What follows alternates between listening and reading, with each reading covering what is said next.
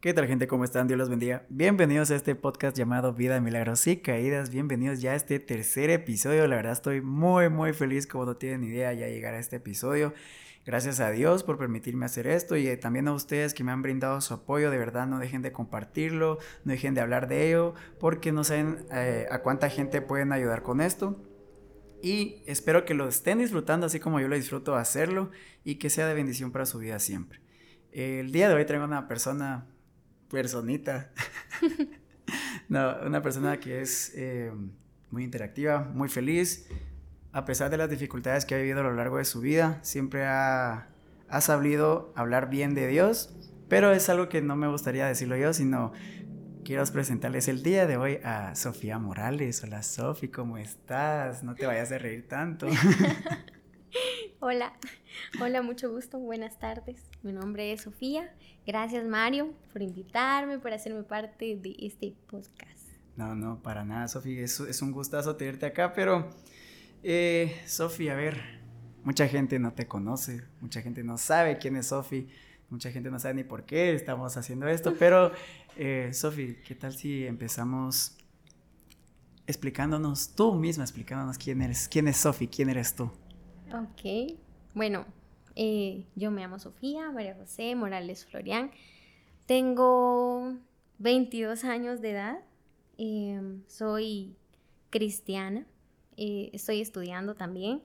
Eh, voy a la iglesia desde 2016. Antes no iba a la iglesia, pero soy cristiana, como les decía, ¿verdad? Soy una mujer que eh, está en construcción cada día de parte del Señor. Amén. Eh, soy una mujer amada por el Señor, escogida por Dios, pero lo más importante es que estamos siempre en proceso con Dios y estoy en las manos del alfarero y eso soy, soy barro en sus manos y mucho gusto a todos. Amén, gracias, gracias. Pero, Sofi, eh, mencionabas algo de que cierta cierto año tú empezaste a ir a la iglesia, entonces antes de eso vamos a empezar por ahí. A ver, explícanos, Sofi, ¿cómo fue tu infancia? A ver, cuéntanos. bueno, mi infancia, bueno, creo que todos iniciamos nuestra vida con Dios desde que nacemos, pero algo muy curioso en mí, y bueno, curioso para mí es que eh, mi mamá siempre cuenta que cuando yo estaba en el vientre de ella, ¿verdad? Cuenta que mi, abuelita, la abuelita de ella, perdón, eh, siempre fue misionera. En ese tiempo se llamaba misionera, no sé qué es ahora, ¿verdad? Pero era misionera antes. Em, y dice que ella siempre, en el tiempo que ella llegó a enfermarse, y dice que en el momento que ella estaba enferma, dice que oraba, eh, cuando yo estaba en el vientre, ella oraba por mí, tocaba la panza de mi mamá, ¿verdad? Y siempre oraba y decía, no, ella no sabía si iba a ser mujer o un varón y decía, este bebé va a servirle al Señor. Y siempre lo declaraba y siempre lo profetizaba así. Y nunca lo dijo antes ni a ningún otro nieto, se podría decir, o, bisnieto, no sé. Solamente lo dijo conmigo. Y es muy curioso porque ahora yo estoy aquí sin tener eh, planes de hacerme cristiana, porque jamás estuvo en mis planes ser cristiana, ni ser evangélica, ni servirle a Dios. Yo con mi relación con Dios fue hasta en 2016, porque mis planes nunca estuvo estar con Dios. Pero así comienza mi historia, se podría llamar así, con el Señor, y fue que soy una mujer profetizada, ¿verdad? O declarada para el servicio del Señor. Eh, mi mamá siempre cuenta también, ¿verdad? Que en el tiempo que ella, en el labor de parto, mejor dicho, eh, tuvo muchas dificultades conmigo porque su parto fue muy difícil, fue el parto más difícil, incluso ella a veces por molestar siempre me dice, ay, no, es que vos me ibas a matar, me dice yo, porque su parto fue muy difícil. Dice que mm, ella le tuvieron que poner oxígeno, eh, al parecer los doctores creyeron que yo eh, no, no, tenía vida, porque yo no nacía. Eh, yo nací con tres semanas, creo que la mayoría de, de bebés nace con tres semanas antes de nacer. Y yo nací también como, ajá, con tres semanas de nacer, pero yo no nacía, no nacía. Mi mamá le pusieron oxígeno. Eh, ella eh, dice que lo último que recuerda fue que el doctor se lo subía a su panza para empujarme porque yo no nacía y mi mamá estaba muriendo y al parecer yo también estaba muriendo adentro. Pero gracias a Dios, eh, no morí, ni ella tampoco, bendito Dios, ¿verdad? Gracias a Dios las dos estamos ilesas de todo eso y estamos vivas, gracias a Dios. Y eso, ¿verdad? Así comienza mi historia. Qué gran comienzo. La verdad es que qué gran comienzo porque tu abuelita profetizando, o sea, eras, bueno, eras no, eres, mejor dicho, una, una hija de promesa y de hecho tuviste complicaciones no solo tú con tu mamá. Eh, yo creo que tu mamá, una de las cosas más lindas es ver que eso que le profetizaron incluso cuando tú estabas en el vientre y que hoy haces lo que haces para Dios, ha de ser muy lindo. Sí, la verdad es que sí. Siempre me felicita, siempre me dice, ay, eh, tú eres la luz de la casa, tú eres aquí, tú eres allá y sin entenderlo y sin que estuviera en mis planes, aquí estoy. Gracias a mi Dios. Eso es bueno. A ver, Sofi, em, ya que así ya nos contaste cómo fue que antes de que nacieras, eh, cuando eras chiquita, o sea, ¿cómo era tu vida en tu casa, con tu familia?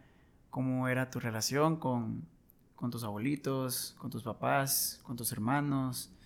¿Jugabas con ellos? ¿No jugabas con ellos? ¿Eras peleonera, amargada? ¿Cómo era eso? Bueno, pues yo creo que siempre he sido muy positiva. Siempre me, creo que así siempre me, veo. Creo que uno tiene como que alguna característica de uno mismo. Y para mí yo creo que soy muy positiva, siempre en todo. Y así me conocen todos, ¿verdad? Como la que siempre está sonriendo, la que siempre está alegre, pero la alegría siempre la ha puesto el Señor, yo sé que siempre la ha puesto Él, y gracias a Dios siempre tuve buena relación con, con toda mi familia, incluso em, les cuento, ¿verdad? También que a los meses de yo nacer, una de mis tías, que es la más alegre, se podría decir, me cuidaba de pequeña. Y ella siempre me sacaba a la calle porque yo antes era muy pelona. de bebé era pelona, entonces ella le gustaba poner unos sus moños que no sé cómo se llaman, ¿verdad? Pero eh, eran como diademitas o no sé.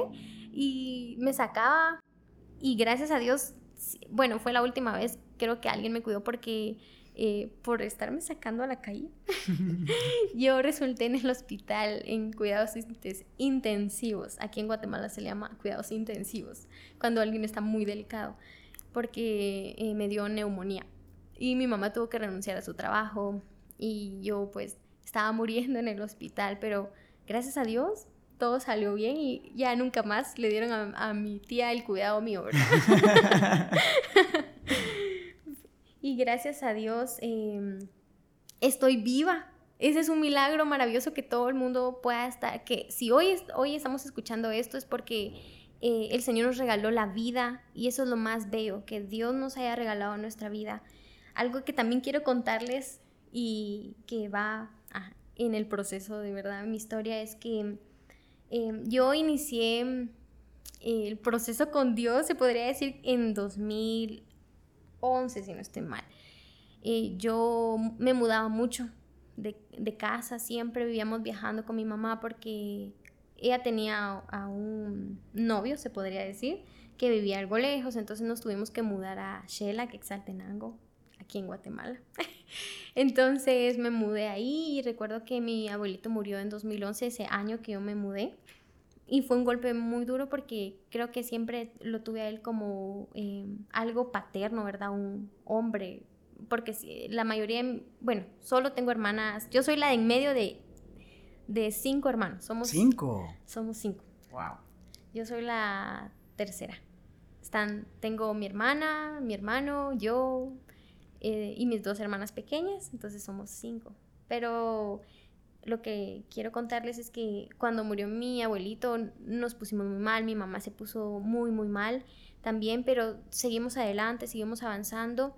Y recuerdo que en 2012, después de la, están, estar superando eso, eh, yo me llevaba súper bien con mi papá.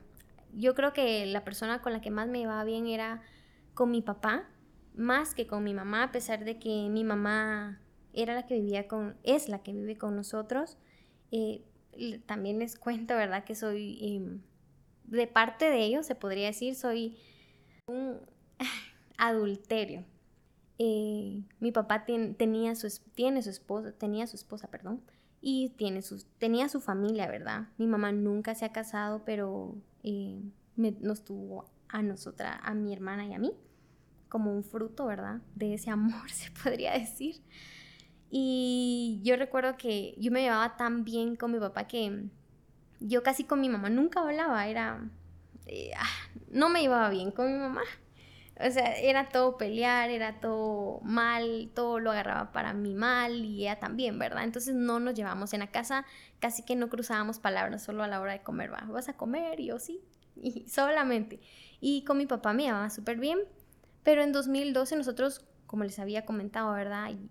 Siempre nos mudábamos y nos mudamos ese año también, entonces no estaba cerca mi papá. Mi mamá dejó a mi hermana pequeña en ese entonces, ¿verdad? A la que sigue. Y recuerdo que fue un golpe duro, ¿verdad? Porque yo decía cómo mi mamá eh, dejó a mi hermana y me dolía mucho, ¿verdad? Dejar a mi familia, dejar a mi papá, que fue lo que más me dolió. Y cuando regresé a Guatemala en noviembre de 2012, eh, en ese entonces había, estaba el chisme o la noticia o la información de que iba a terminar el mundo. Pero eh, falleció mi papá en 2012, en noviembre de 2012, y como en ese tiempo estaba ese chisme que les dije, ¿verdad? Esa noticia que iba a ser el fin del mundo, eh, tal vez no fue el fin del mundo, decía yo en ese entonces, pero eh, mi mundo se acabó. Cuando falleció mi papá fue un golpe demasiado fuerte para mí. Nos regresamos a Guatemala, ¿verdad? Después de eso, porque en ese mes nos pasaron demasiadas cosas una tras otra, una tras otra. Creo que cada semana vivíamos algo diferente mal para en todo, en toda mi familia, ¿verdad? Y después perder a mi papá fue demasiado para mí. Pero algo que quiero contarles también, antes de proseguir, es que el Señor siempre tiene el cuidado de nosotros. A pesar de que no estemos siguiendo a la iglesia, a pesar de que estemos alejados, Dios nos ama muchísimo porque yo recuerdo que en ese entonces mi sobrina había nacido a principios de noviembre y a mí me encantan los niños. Me gustan mucho los niños recién nacidos y tal vez sí es una tontería, pero el Señor hace cosas asombrosas. Porque ese detalle cuando nació mi sobrinita, recuerdo que mi papá murió a la semana, a las unas semanas después. Y ese fue mi refugio en ese entonces. Fue como que algo como que yo saliera de todos mis problemas, de todo ese sufrimiento y ella como que calmaba a esa bebita que tal vez era, era inocente, ¿verdad? Y uno ahí mal y todo, ¿verdad? Pero el Señor todo dice que a los que aman a Dios todas las cosas les ayudan a bien. Pero en ese entonces yo no estaba en las cosas de Dios. Pero incluso ahí el Señor tuvo cuidado de mí porque ese fue mi refugio. Pasé los meses, incluso al siguiente año que fue en 2013, eh, perdí a mi hermano estaba pasando todo ese dolor de mi abuelo y después mi, mi papá y luego fue mi hermano. Fue mucho y al siguiente año, en 2014, muere otro primo, muere un primo, perdón. Y venían como que seguidos, incluso yo estaba tan enojada en ese entonces que en 2015 y yo le decía al Señor cuando inició el año, a pesar de que no creía en Él, siempre le hablaba a Dios, va, solo para reclamarle, ¿verdad? Entonces le decía, entonces este año ¿quién va a morir? ¿Va? ¿A quién te vas a llevar? ¿A quién más? Y se lo hacía con forma de, de reclamo, de, de, enojo, de... Ya fueron muchas personas, ¿va? Entonces ahora ¿quién va? Y como retándolo, algo feo, ¿verdad? sí, porque, no sé, pero ¿cuántos años tenías en ese entonces? Cuando empezó, por ejemplo, lo de tu abuelito, pasó eso. Tenía 12. 12. 12, o sea, de 11 y medio tal vez a 14 y medio, ese dolor y esos reclamos, la verdad es que sí fue muy duro. Yo no sé cómo, no, no hubiera podido imaginarlo porque una vez se ahoga con las luchitas que tiene hoy en día y, y, como tú bien decías, no fue un problema así sencillo, sino fue un problema tras otro, tras otro, tras otro, tras otro. Todo y... seguido. ¿Tú crees que esos fueron los problemas que más te marcaron como para alejarte de Dios al principio?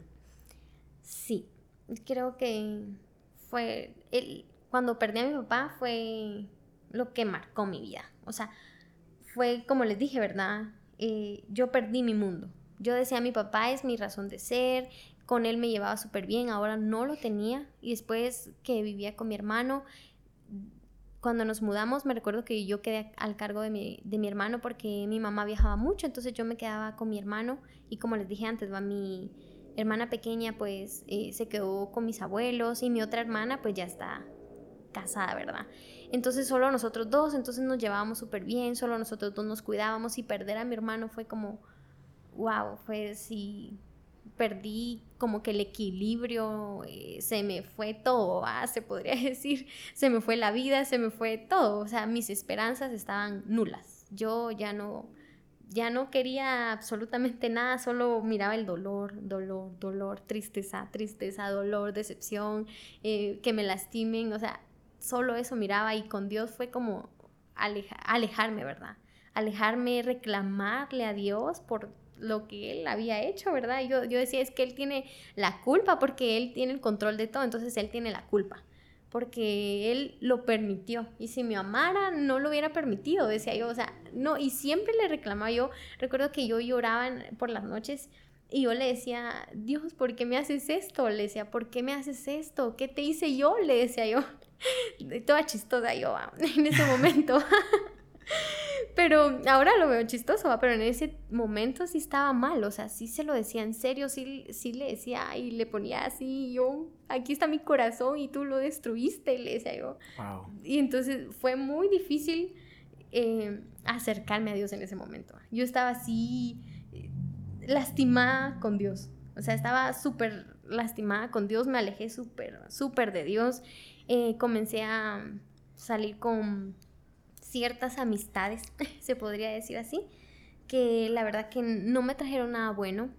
No, me dicen que uno no se tiene que dejar influenciar por las amistades, pero sí, sí influyen mucho las amistades porque yo estaba, ¿verdad que sí? Yo estaba en ese momento como, como que sensible, como vulnerable, no sabía qué hacer y llegan estas personas a mi vida a mostrarme cosas diferentes, a mostrarme un mundo diferente, a mostrarme cosas que, en las que supuestamente yo me podía refugiar. Eh, me recuerdo que me invitaban mucho a fiestas. Y yo, pero no, no, no, no, no. Pero, pero sí. Me recuerdo que me invitaban a fiestas y yo decía, voy a ir con tal de pasar esto, con tal de pasar este dolor, solo por olvidar un rato mi dolor, mis problemas, mis dificultades, todo esto, quiero olvidarlo. Entonces yo me iba y recuerdo que ni me gustaba bailar ni nada, pero ahí estaba yo, o sea, solo para pasar el momento, solo por eso estaba yo ahí. Eh, me invitaban a cosas o gracias a Dios nunca me llamó tanto, tanto la atención el alcohol ni nada de eso, pero sí por amigas lo, lo probé, lo tomé. Una vez recuerdo que me puse algo algo así, algo, alegre, ¿va? Algo alegre. Algo alegre por, no tanto, o sea, un poquito, un poquito, fue un poquito, pero nunca más lo volví a hacer, ¿va? Porque tenía miedo de que mi mamá me fuera a regañar, ¿va? Entonces nunca más lo volví a hacer. Pero, ¿A esa edad tenías? Ay, yo tenía como 15 años. 15, wow. Ah, 16 tenía estaba pequeña todavía. No, es que fíjate que tú bien lo decías, cuando a uno le sale todo mal, uno siempre tiene amigos y yo siempre he dicho que uno tiene que escoger bien a sus amigos porque en los problemas influye bastante quiénes están ahí para ti. Y, por ejemplo, uno en ese estado, uno lo que quiere es sentirse bien, o por lo menos sentirse vivo, que no todo está perdido. Y yo muchas veces, yo recuerdo que yo sí, eh, muchas veces yo iba a fiestas, y a veces que yo muchas veces no llegué a mi casa, porque yo decía que feo es regresar al lugar donde yo más lloro, que era en mi cama en las noches, en las madrugadas. O en el cuarto ahí. O sea, ese momento de soledad a mí me afectaba bastante y tal vez también por eso empecé a tomar porque en ese entonces, eh, porque no quería olvidar un poco eso y eh, y no te sientas mal, yo también empecé desde muy temprana. Gracias a Dios ya no, ya ninguno de los dos, pero... Sí. Eh, ¿Cómo era la relación entre tú y tu mamá cuando pasaba todo eso? Um, era difícil, bueno, porque mi mamá, por lo mismo que también estaba pasando la pérdida de mi hermano, incluso mi mamá también pasó ah, muy difícil, pero el Señor, yo, mi mamá siempre cuenta que Dios le hablaba demasiado. Y por lo mismo que estaba pasando, es, e, ese momento de dolor, ella no nos prestaba la suficiente atención antes. Eh, siempre, mi mamá siempre fue una persona que era muy alejada de nosotras, nunca nos demostró afecto o amor. Era, era muy raro, ¿verdad? Tal vez para un cumpleaños, va. Era como que, sí, hija, te quiero, va. Pero de ahí ella era muy alejada de nosotras por lo mismo. Em, es que yo no era muy cercana a ella, ¿verdad? Solo con mi papá, porque mi papá era una persona muy amorosa, él era de esas personas dulces, empalagosas, entonces yo me acostumbré tanto a él y no a mi mamá. Entonces cuando perdí a mi papá fue como que un golpe muy duro porque estar con mi mamá, una persona que yo, yo decía, ella no siente mi dolor. Y cuando perdió a mi hermano, e, ella sí lo sentía, pero yo no podía eh, comprenderla, ¿verdad? Incluso ella perdió antes, un año antes a su papá, a mi abuelo, ¿verdad? Él murió un año antes que mi papá y ella lo, ya había perdido a su papá, pero yo no pude comprenderla ni ella a mí. Por lo mismo que, por esa separación que teníamos, ¿verdad? Entonces se complicó demasiado, ella no nos prestaba atención, incluso eh, no se enteró de muchas cosas que yo hacía, solo ella sabía que iba a fiestas y todo, pero jamás que probé alcohol o que incluso mi papá era una persona que fumaba mucho, fumaba casi que todos los días una cajeta, como una cajetilla. Entonces me, me acostumbré a ver eso, entonces yo incluso llegué a pensar y yo decía, quiero experimentar qué es fumar, decía yo, quiero saber qué es eso, quiero saber por qué a mi papá le gustaba tanto. Entonces recuerdo que yo influí a una mi amiga a hacerlo. Y esa mi amiga, toda linda, como buena amiga, ¿va? Sí. Me dijo, claro, hagámoslo. Probemos. Probemos, ¿va?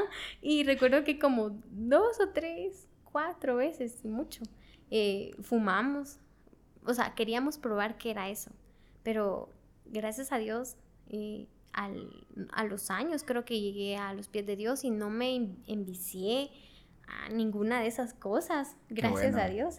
Qué bueno, la verdad, porque es, que eso es muy vicioso, tanto el alcohol como, como los cigarros, el tabaco, si lo quieren ver de esa manera, es muy vicioso y fíjate que te mencionarle a los padres porque uno de hijo a veces siente que los papás no lo entienden, pero yo hablo con algunos papás y me dicen es que los hijos no lo entienden a uno. Ah.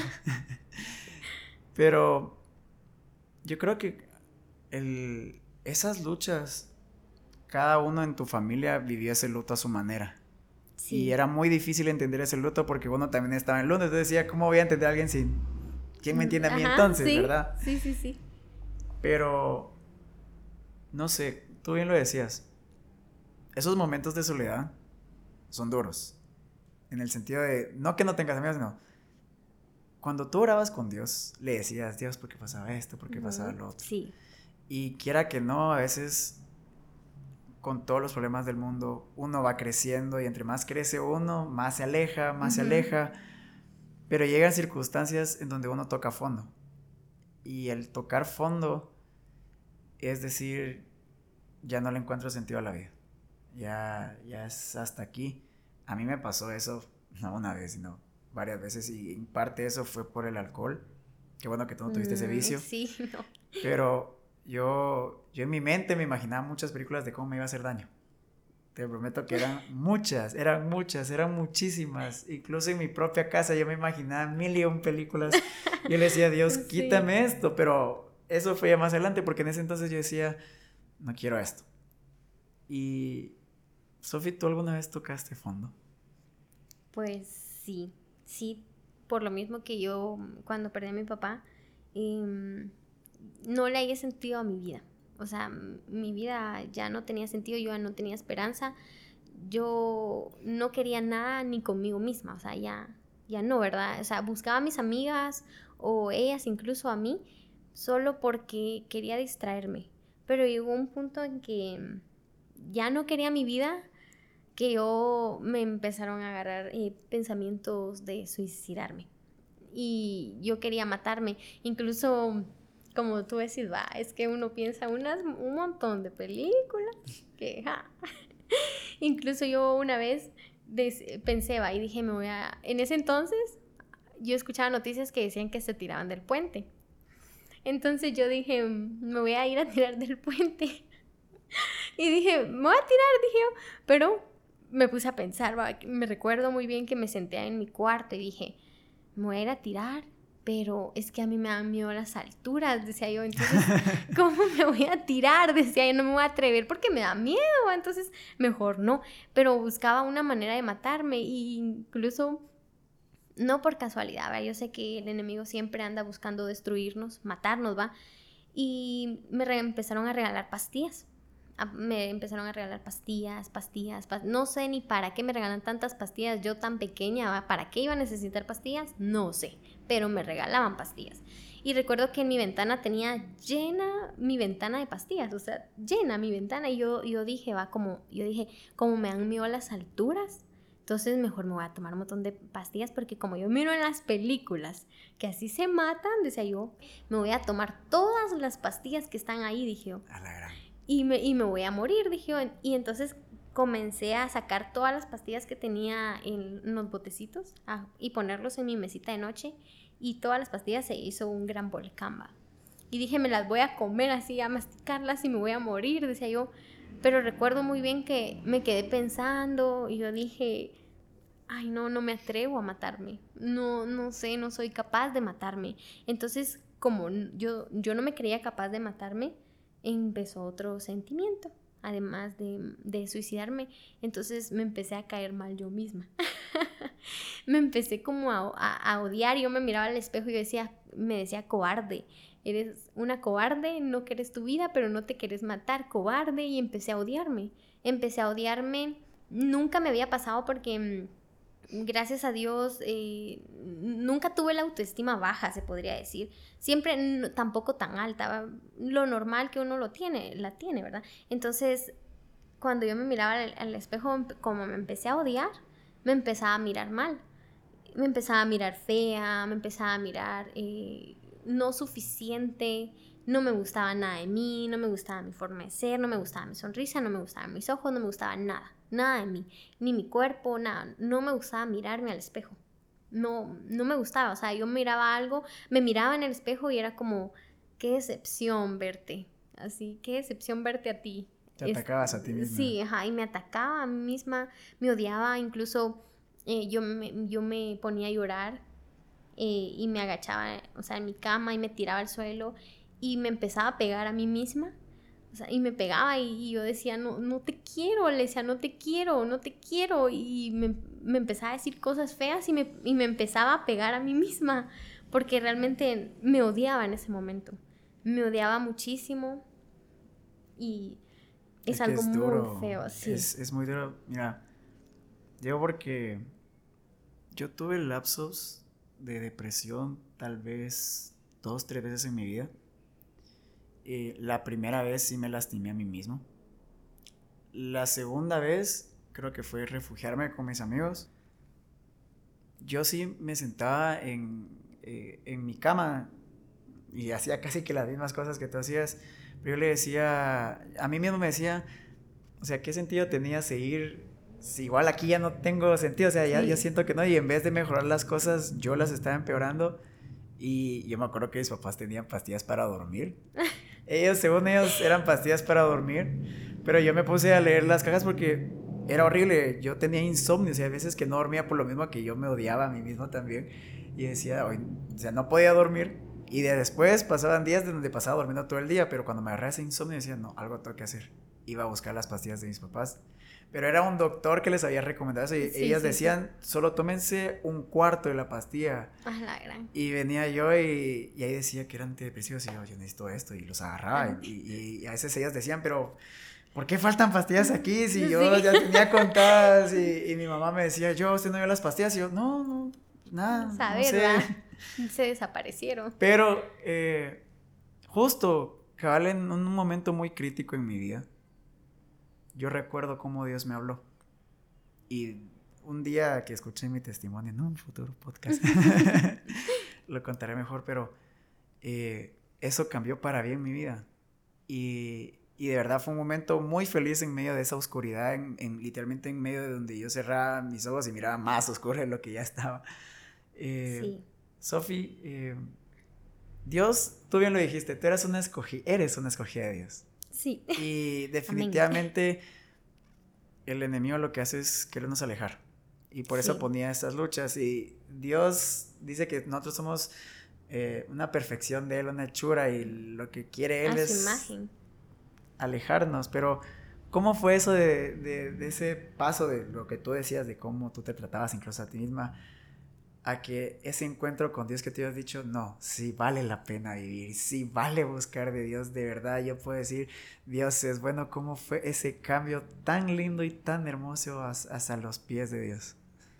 Bueno, pues es muy interesante, muy interesante porque eh, yo le puse, como les dije antes, en mis planes, no estaba el ser cristiana ni servirle a Dios, o sea, Dios estaba muy alejado de mí y yo alejada de él, o sea, yo así lo veía, ¿va? yo decía, Dios está demasiado lejos, va, solo es para gente bonita, gente así justa, gente recta, decía yo, entonces, ¿y cómo va a estar para mí, va? Después de todo lo que supuestamente yo creía que él me había hecho mal, ¿verdad? ¿Cómo va a estar para mí? Decía, o sea, es imposible que él esté para mí. Pero una ocasión que cuando yo estaba toqué fondo, ¿verdad? Al, sí, 2015, mi mamá empezó a ir a la iglesia. Mi mamá siempre fue una persona que iba a la iglesia, pero era, no era constante, sino que iba y a veces dejaba de ir, porque realmente ella ah, siempre ha tenido muchísimas luchas, muchísimas, muchísimas luchas. Entonces, como que iba, no iba, pero hubo un tiempo que ella sí decidió ir, porque por el mismo motivo que ella tocó fondo con mi hermano, eh, hubo una profecía para ella. Entonces ella empezó a asistir a la iglesia y querer jalarme a mí. Ella fue mm, mi luz en ese momento porque recuerdo que ella me, dijo, mira, me dijo, hay un servicio, me dijo. Eh, y yo le dije así como que, ay, ¿a mí qué me importaba? O sea, ¿qué va conmigo? Qué bueno que hay un servicio. O sea, qué felicidades, va. Y me dijo, vamos y vamos y me, insistió mucho, ¿verdad? Entonces yo dije, bueno, voy a ir porque así no me, así me deja de molestar, ¿va? Y no me está insistiendo a cada rato.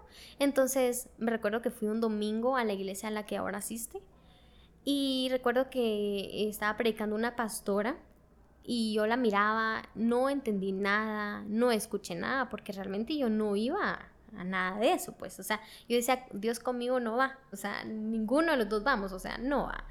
Entonces, cuando ella terminó de dar su prédica, recuerdo que yo estaba en la penúltima fila y la iglesia de mi mamá es pequeña, entonces caben como cinco filas, se podría decir, y son poquitas personas, y mucho unas 15 o 20. Entonces recuerdo que eh, casualmente, ¿verdad? Se fueron las personas que estaban en las primeras filas, se fueron todas las personas que estaban en las primeras filas, entonces quedé casi que enfrente de esa pastora, entonces dijo así como que a la gran... Entonces ella empezó a orar y empezó a orar.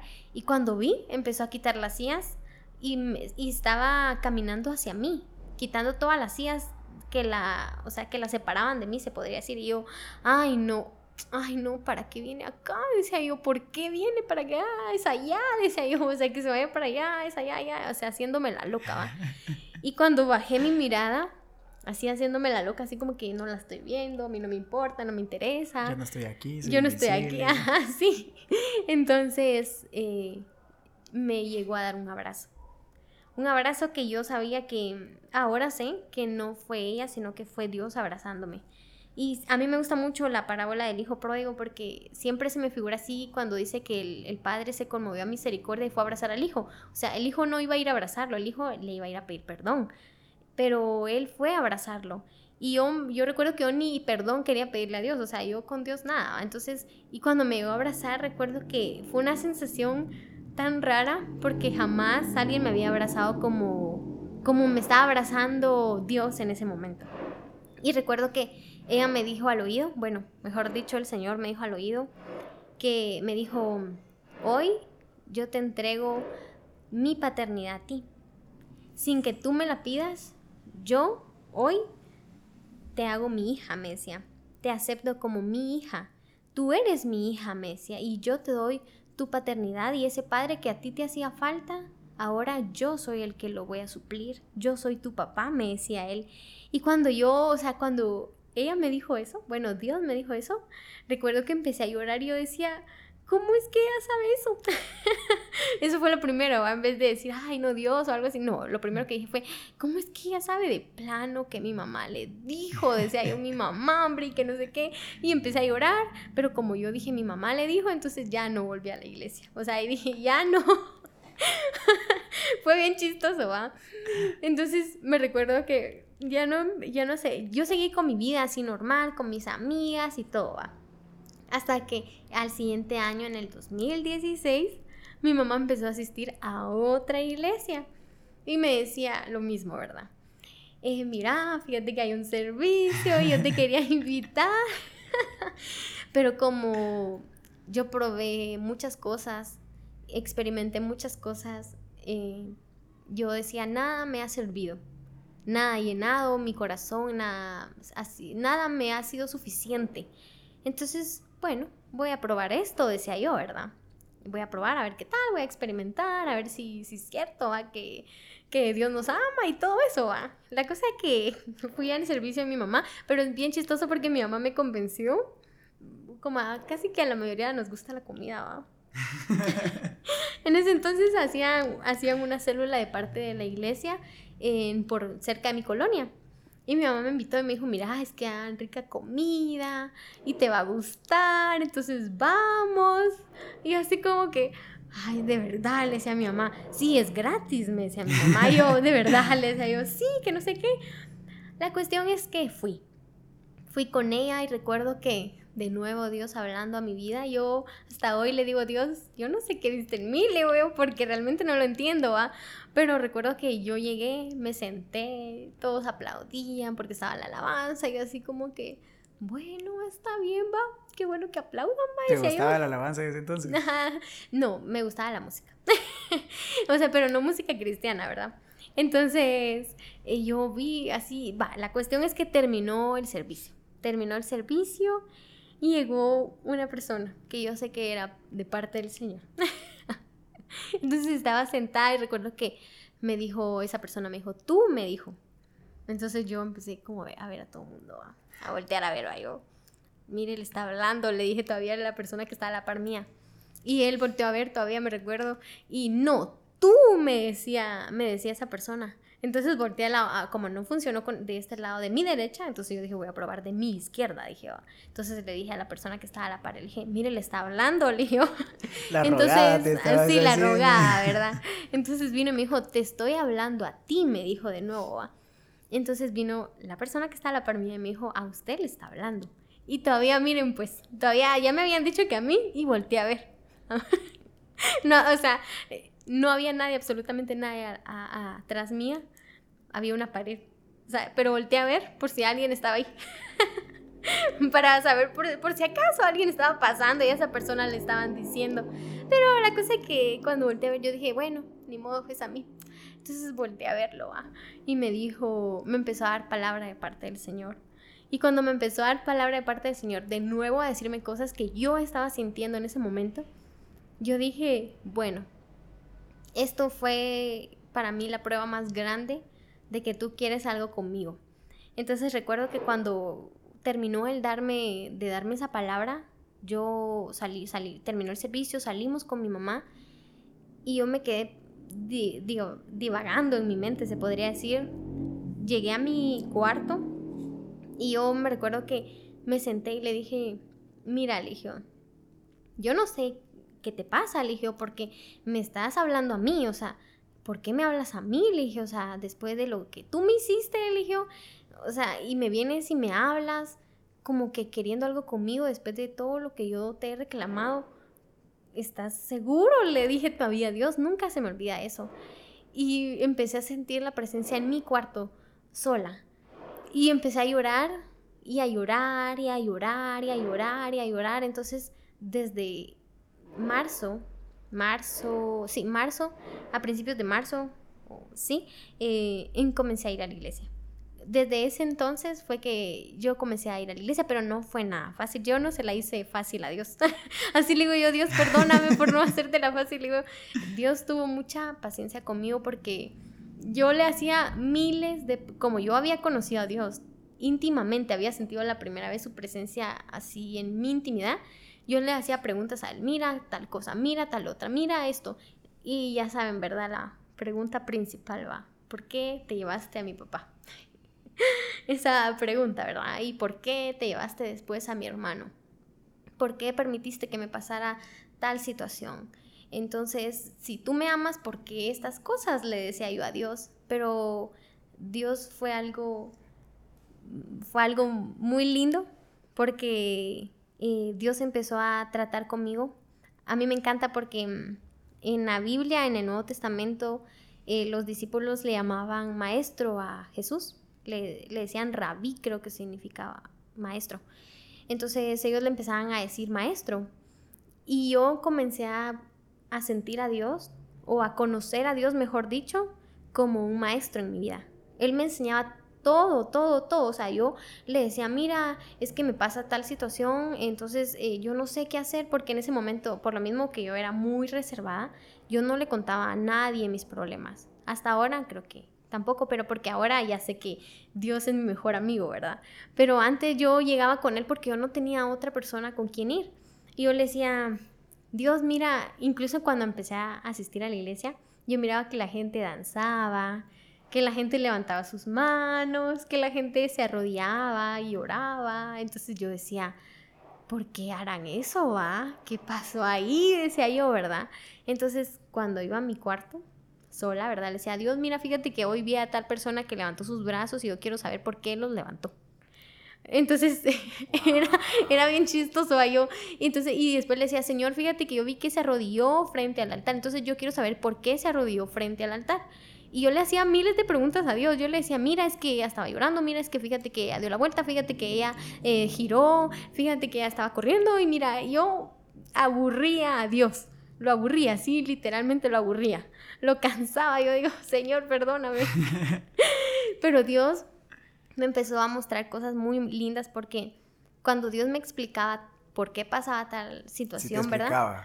Él me explicaba. Qué lindo. O sea, yo me explicaba, si no era, eh, digamos, viendo una prédica, era escuchando una alabanza, era en la Biblia, era dándome él palabras a mi oído. Él lo hacía de una manera que incluso, incluso Dios me habla cuando yo estoy escribiendo a veces me gusta escribir eh, cosas que él me da, ¿verdad? Entonces, y él así me responde. Yo le digo, Dios, yo no sé por qué escribí eso, pero yo sé que Él me está hablando y Él me está hablando por medio de lo que Él está escribiendo, porque yo sé que lo está escribiendo.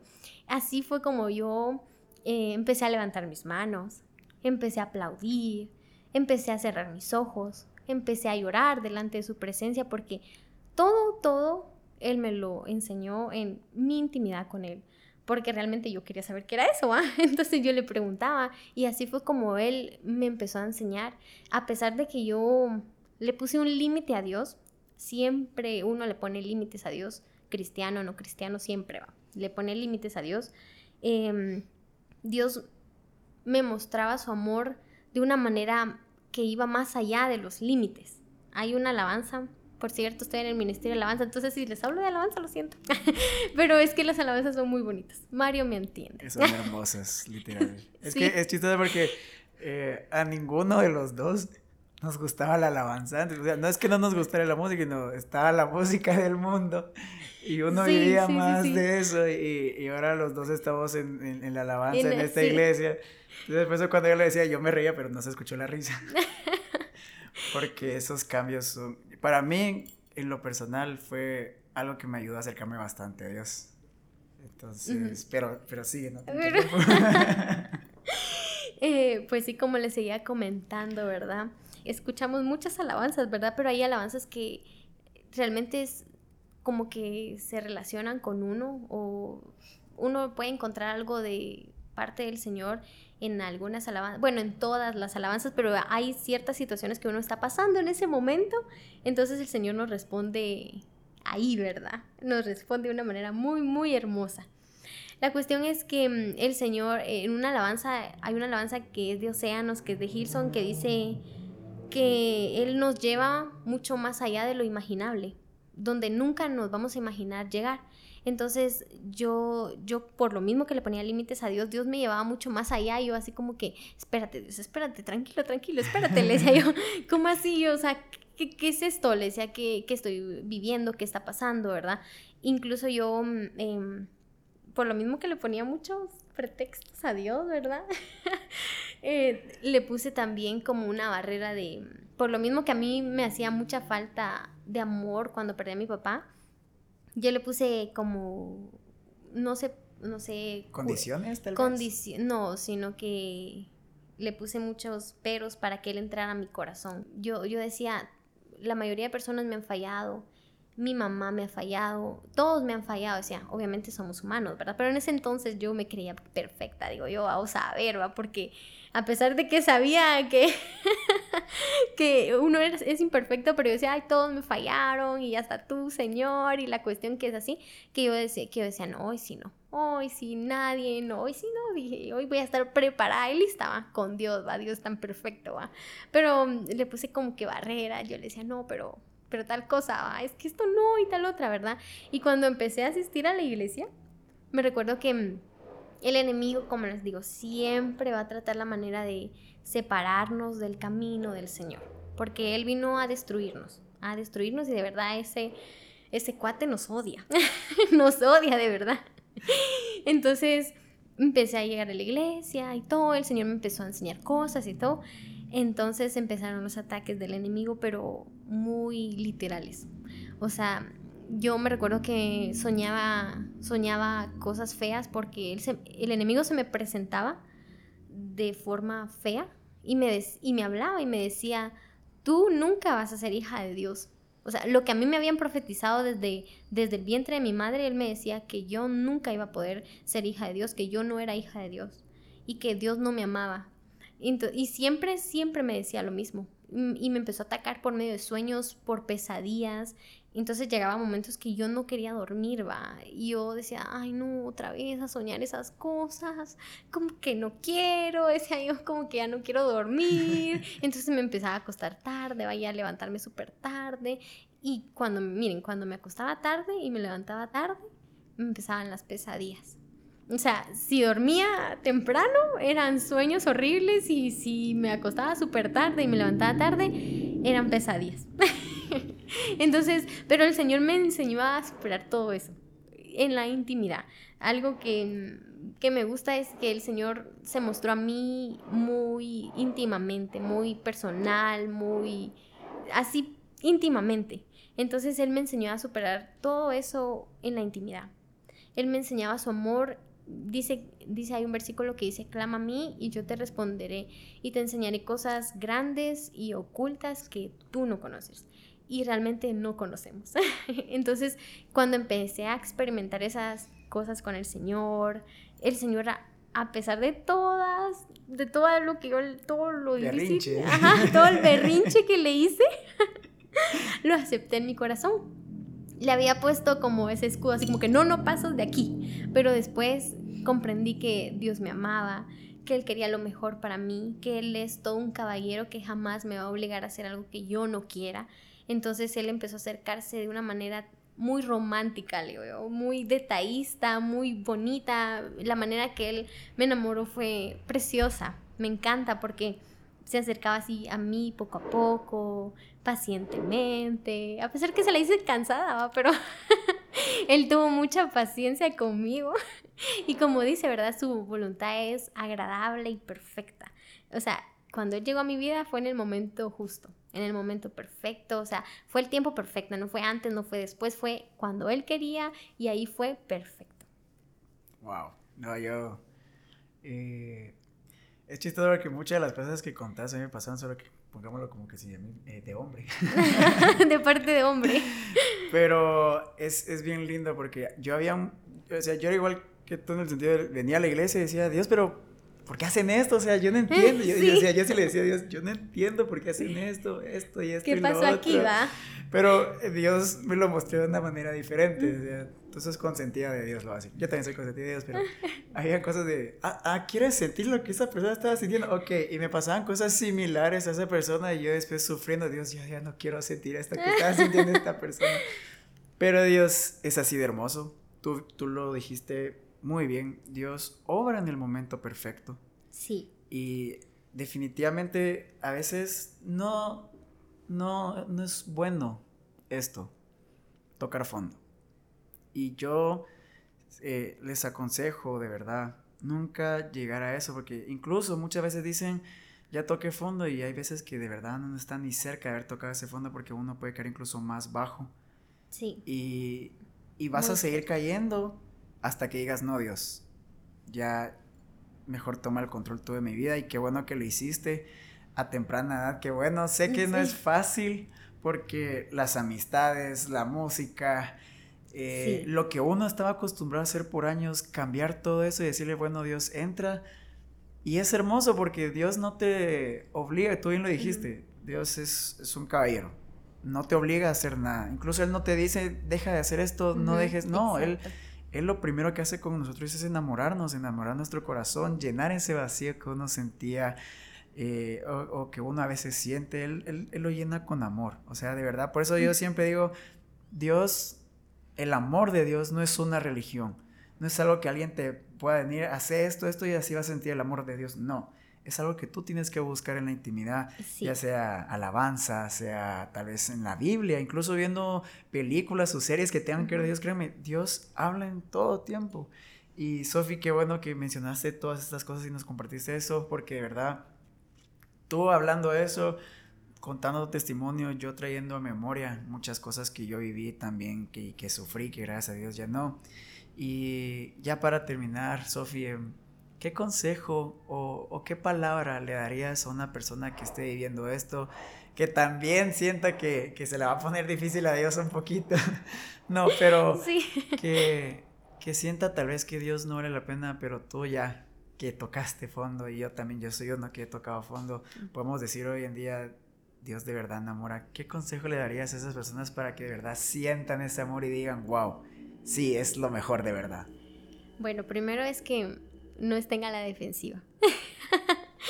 que dejen que el Señor haga, dice que Él hace su obra y la hace perfecta.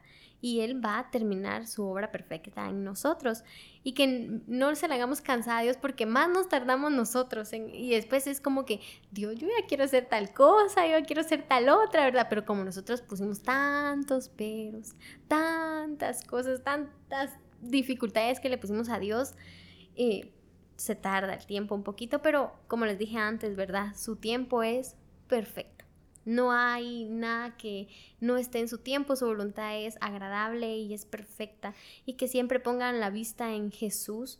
A pesar de todas las situaciones difíciles, hay mm, una película que se llama, porque como dijo Mario, ¿verdad? Dios habla a través de muchas, muchas eh, redes, muchas, eh, muchas vías, sí.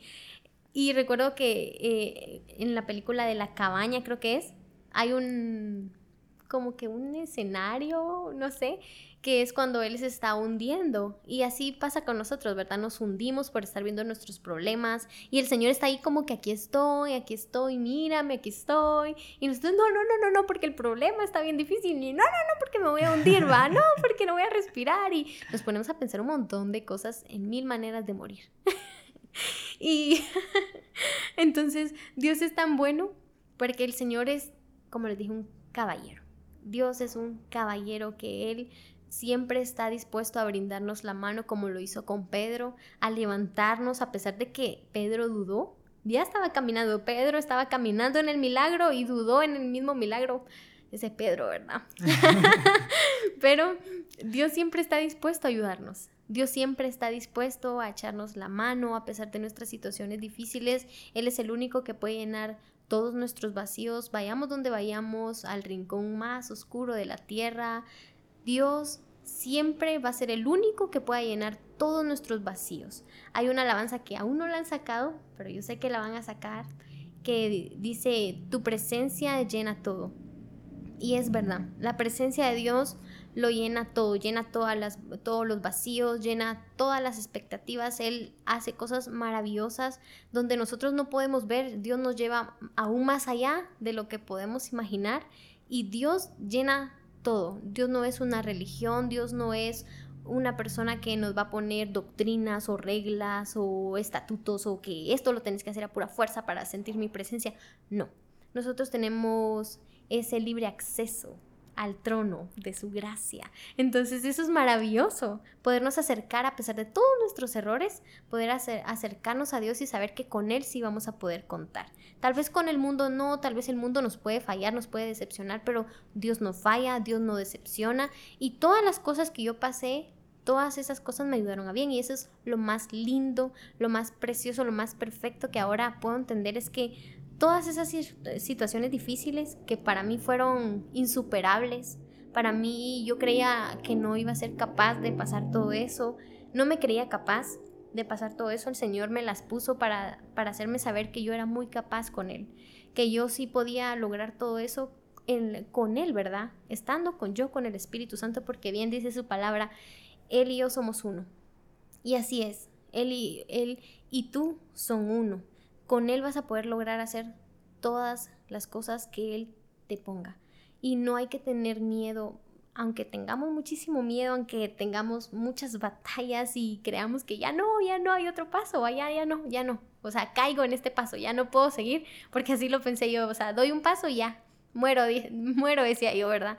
Dios era tan, tan, tan majestuoso, porque hasta ahora me sorprende que esas situaciones me ayuden a bien, que esa situación de perder a mi papá me ha ayudado a que puedo encontrar un refugio en Dios, puedo refugiarme en Dios, puedo amarlo aún más todavía. Porque incluso yo me pongo a pensar y digo, tal vez mi papá hubiera sido como que no, mi papá ahí está y ya no necesito nada más que él. Pero Dios permitió que pasara eso para yo acercarme a Él, para yo amarlo a Él y todo lo que me pasó fue gracias a Él y le doy muchas gracias por todo lo que me hizo pasar porque tal vez algunas personas lo vean mal, pero yo lo veo bien porque lo amo y como dice su palabra, los que aman a Dios, todas las cosas les ayudan a bien. Entonces, todo lo que me pasó, todas esas situaciones malas, me ayudaron a bien. Ahora estoy aquí. Gracias a Dios estoy aquí. Gracias a que Él ha sido misericordioso. Gracias a que todo lo que Él me permitió pasar fue porque fue una enseñanza. Y como les dije antes, Dios se me presentó y se me sigue presentando como un maestro. Esta es para mí una enseñanza. Todo lo que Él me está enseñando es maravilloso, como lo fue para sus discípulos. Tal vez en el momento uno no lo entiende, porque como sus discípulos no lo entendían, veían y no podían hacer nada porque no creían. Pero cuando Él se fue y llegó el Espíritu Santo, hizo Él, wow, hicieron cosas, querían hacer cosas aún mayores, hicieron cosas aún mayores que Jesús, hicieron muchísimos más milagros que Jesús, que solo uno podía hacer. Ellos fueron 12 discípulos que hicieron una cosa, otra cosa y otra y otra y otra y otra.